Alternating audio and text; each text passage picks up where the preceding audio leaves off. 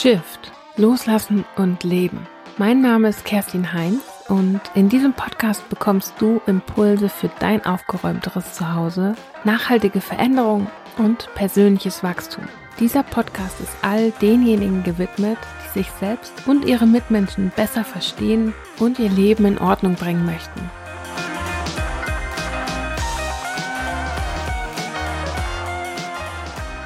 Heute möchte ich gerne mit dir über ein Thema sprechen, das bei mir auch gerade sehr aktuell ist.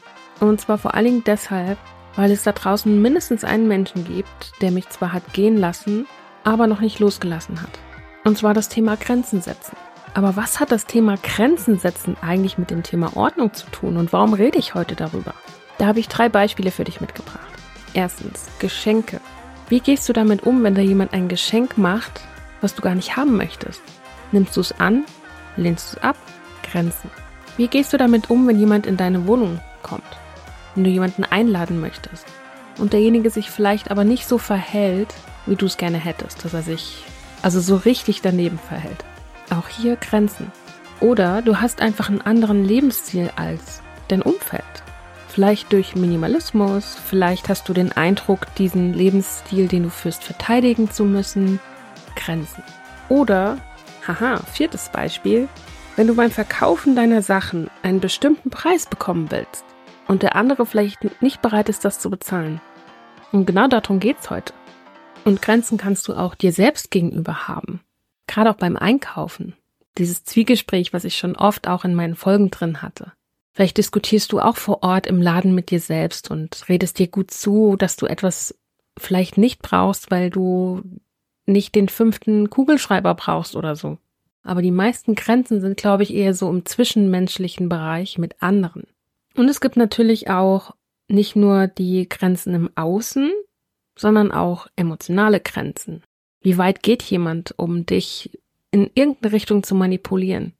Es gibt körperliche Grenzen. Wenn dir jemand zu nahe kommt zum Beispiel. Und das muss noch nicht mal mit irgendwas anderem verbunden sein.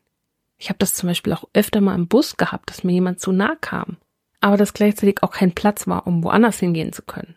Das hat sich auch unangenehm angefühlt. Und da habe ich für mich auch eben gemerkt, ey, da ist eine Grenze. Du bist mir gerade echt zu nah. Und da bin ich auch schon bei einem ganz wichtigen Punkt, weil wir erstmal überhaupt an den Punkt kommen müssen, dass wir spüren, da ist gerade eine Grenze. Und damit meine ich vor allen Dingen Grenzen spüren im Sinne von, heute habe ich genug gemacht. Ich kann nicht mehr. Diese Grenze kann bei jedem Menschen unterschiedlich ausfallen. Dann gibt es gedankliche Grenzen. Das ist das, was im Coaching-Bereich so gerne gesprengt werden möchte. Das finde ich einerseits eine sehr schwierige und gewaltvolle Wortwahl, wenn ich etwas sprengen möchte. Und andererseits, ja, gedankliche Grenzen meint eigentlich nur, dass wir eben nur bis zu einem gewissen Punkt denken können, weil wir vielleicht auch gar nicht glauben, dass mehr möglich ist dass noch mehr geht.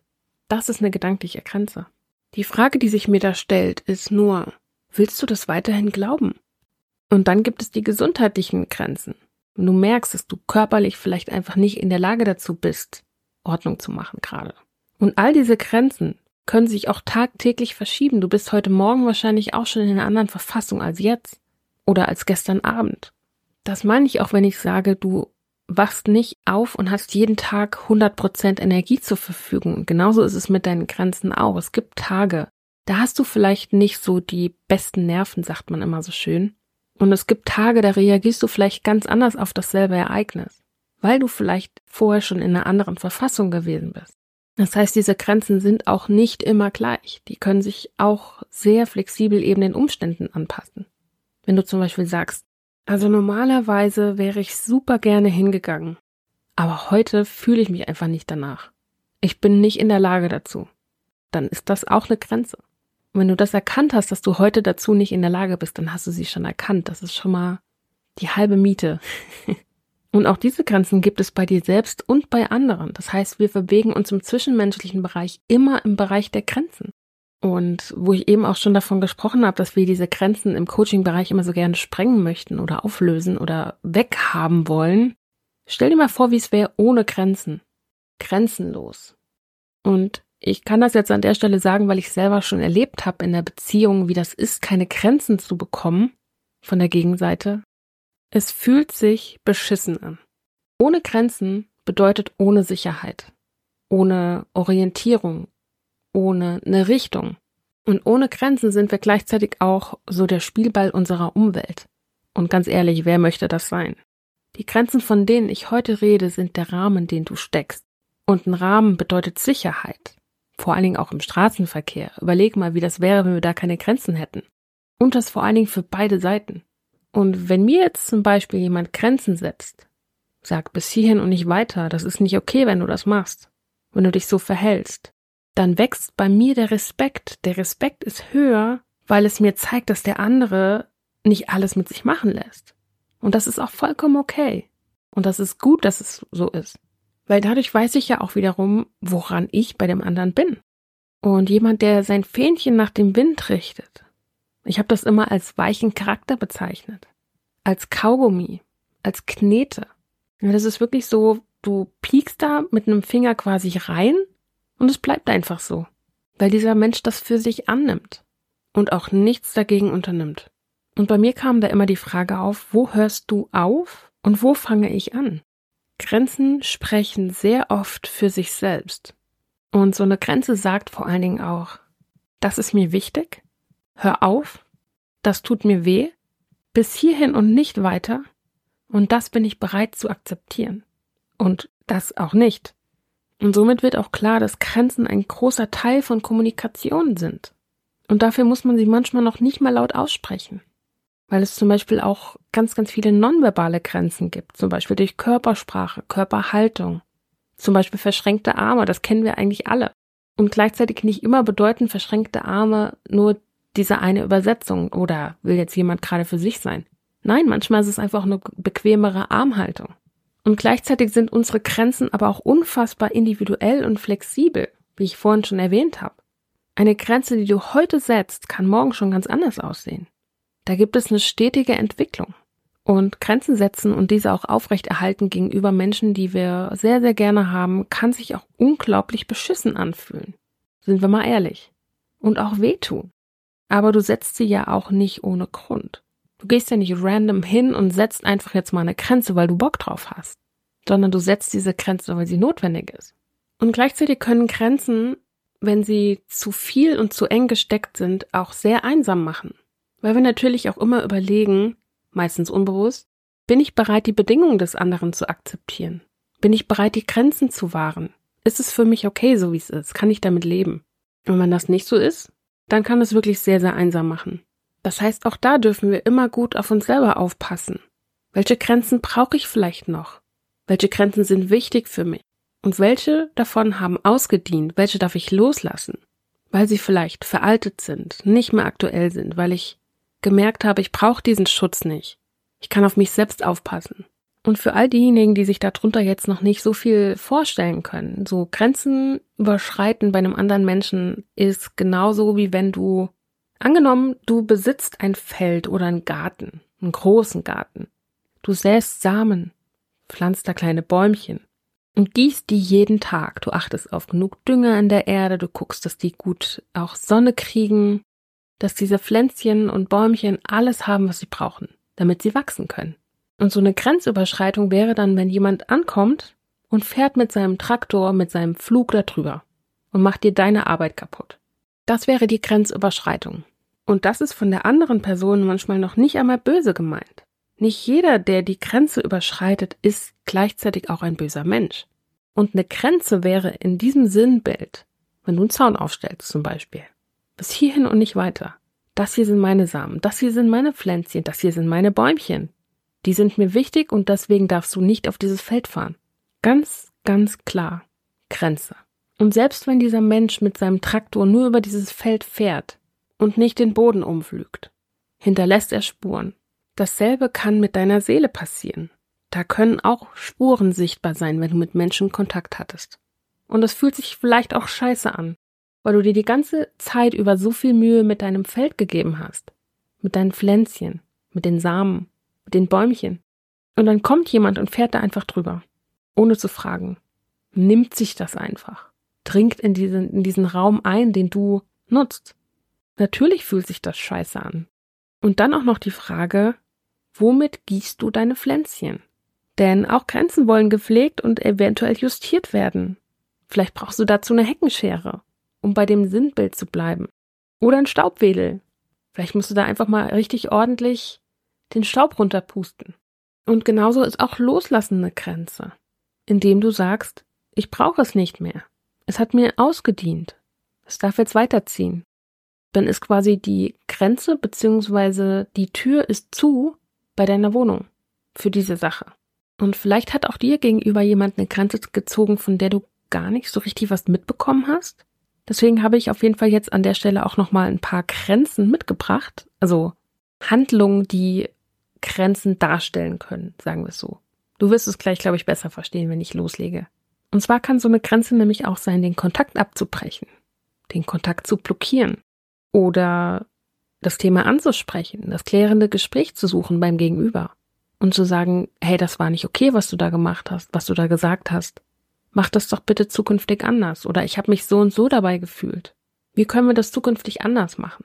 Oder so eine Grenze kann sein verändertes Verhalten, zum Beispiel durch keine Zeit haben, wenn jemand nie Zeit hat oder durch Geschenke ablehnen. Davon hatte ich eben schon gesprochen. Und so eine Grenze kann auch sein nonverbal. Zum Beispiel auch durch Kopfschütteln, einen bösen Blick oder eine hochgezogene Augenbraue. Oder, wie gesagt, eben durch eine geschlossene Tür, durch eine Mauer, durch einen Zaun aufbauen. Und Grenzen zu setzen und auszuhalten ist Übungssache. Vor allen Dingen auch die von anderen Menschen auszuhalten. Und was die eigenen Grenzen angeht, und auch hier braucht es wieder kleine Schritte, um das System eben nicht zu überfordern. Denn wenn wir es überhaupt nicht gewohnt sind, Grenzen zu setzen und dann plötzlich anfangen, überall Grenzen zu setzen, kann das sich auch wiederum scheiße anfühlen. Und Grenzen setzen kann natürlich auch unangenehm sein. Das Umfeld kann rebellieren, weil sie dadurch nicht mehr profitieren. Und wenn du anfängst, Grenzen zu setzen, kann das mitunter auch eine massive Veränderung sein, je nach Ausgangslage. Denn wie wir sicherlich alle wissen, nicht für jeden Menschen ist es super natürlich, Grenzen zu setzen. Manche dürfen das eben erst noch lernen. Und das ist auch okay. Und Grenzen sind aber für mich auch nichts Schlechtes. Im Gegenteil, durch Grenzen erfahren wir uns und unser Umfeld neu.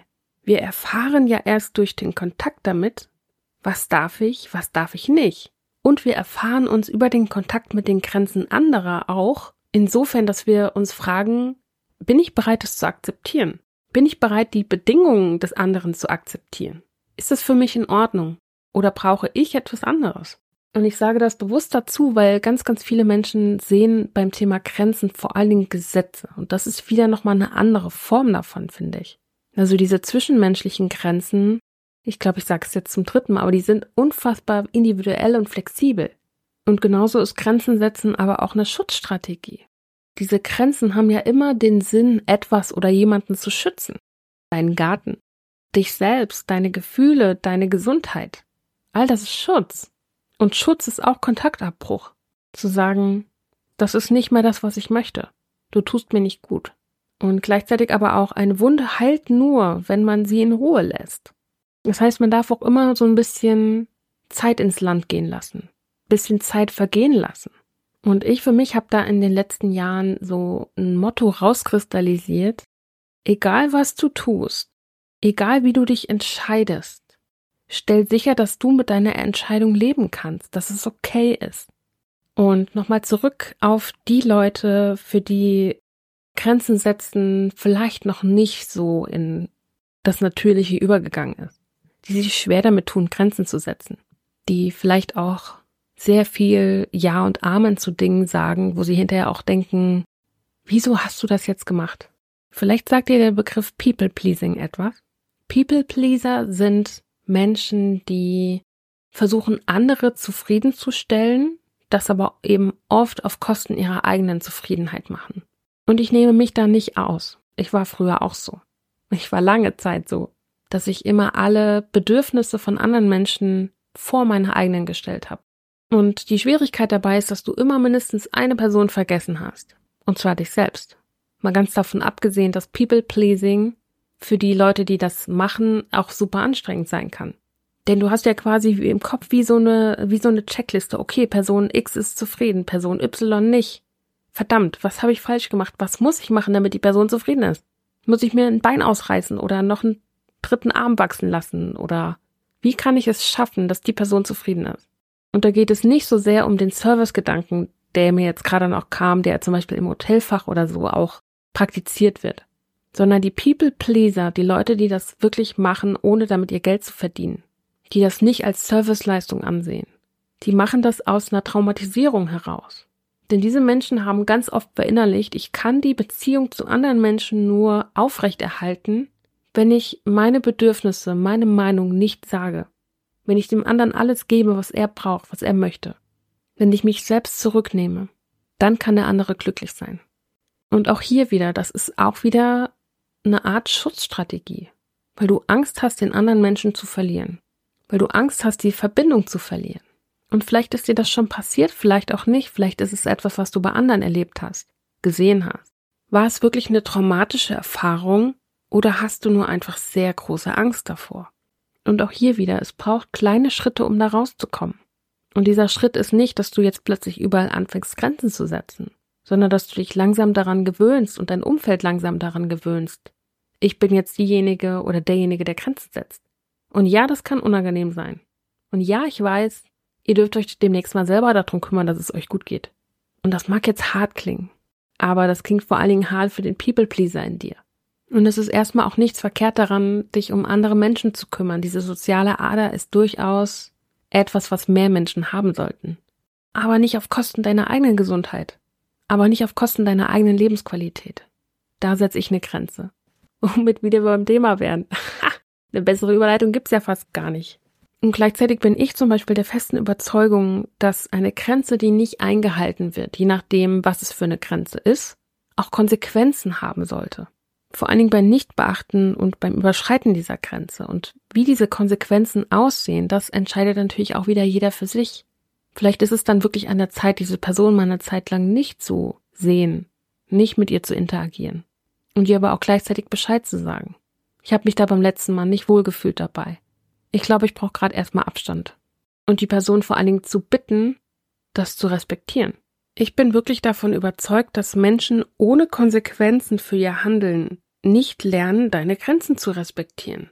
Und manchmal muss man auch akzeptieren, dass manche Menschen niemals unsere Grenzen respektieren werden und diese Menschen loslassen.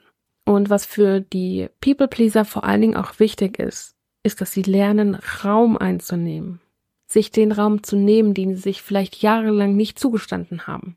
Dass ihre Bedürfnisse, Wünsche, Gedanken, ihre Meinung auch wichtig sind dass sie sich als gleichwertig betrachten mit anderen Menschen und dass sie vielleicht auch lernen, einen gesunden Egoismus an den Tag zu legen. Und ich betone hier extra gesund, weil das, was People-Pleasing macht, ist für mich nicht gesund. Sich selbst zu vergessen oder hinten anzustellen, damit die Beziehung hält, damit die Freundschaft hält, das kann aus meiner Sicht nicht gesund sein, dauerhaft. Und für die Leute, die mit People-Pleasern zu tun haben und People-Pleaser kennen, für die ist das schon auch angenehm, wenn ihnen alles recht gemacht wird. Aber auch wieder nur bis zum gewissen Punkt. Da ist jemand, der sich kümmert, der sich Gedanken macht, der dafür sorgt, dass es mir gut geht. Und vielleicht hat die Person auf der anderen Seite nie gelernt, wie sie das selber machen können. Das heißt, es ergänzt sich vielleicht auch mit anderen Traumata, mit anderen Erfahrungen. Also ihr hört schon, es ist ein super spannender Bereich. Ich bin ja auch selbst immer noch drauf und dran, darüber zu lesen und mich weiterzubilden. Aber das hier zumindest schon mal so als Einstieg in das Thema und vielleicht bist du jetzt neugierig geworden. Vielleicht hast du auch festgestellt, ich kenne selber auch People Pleaser. Und vielleicht hast du jetzt festgestellt, warum diese Leute so sind. Wie auch immer, ich hoffe, du hast aus dieser Folge für dich etwas mitgenommen. An dieser Stelle bleibt mir nur zu sagen, vielen Dank, dass du dir die Zeit genommen hast, bis hierhin zuzuhören. Ich hoffe, du hattest eine schöne Zeit beim Lauschen dieser Podcast-Folge. Für Fragen, Feedback und Folgenwünsche erreichst du mich entweder per E-Mail an podcast.kerstinheinz.de oder über Instagram an Ordnung-nur anders. Diese und weitere Informationen sowie alle Links zu dieser Folge findest du wie immer in den Show Notes. Ansonsten hörst du mich am Montag in zwei Wochen ab 7 Uhr morgens wieder.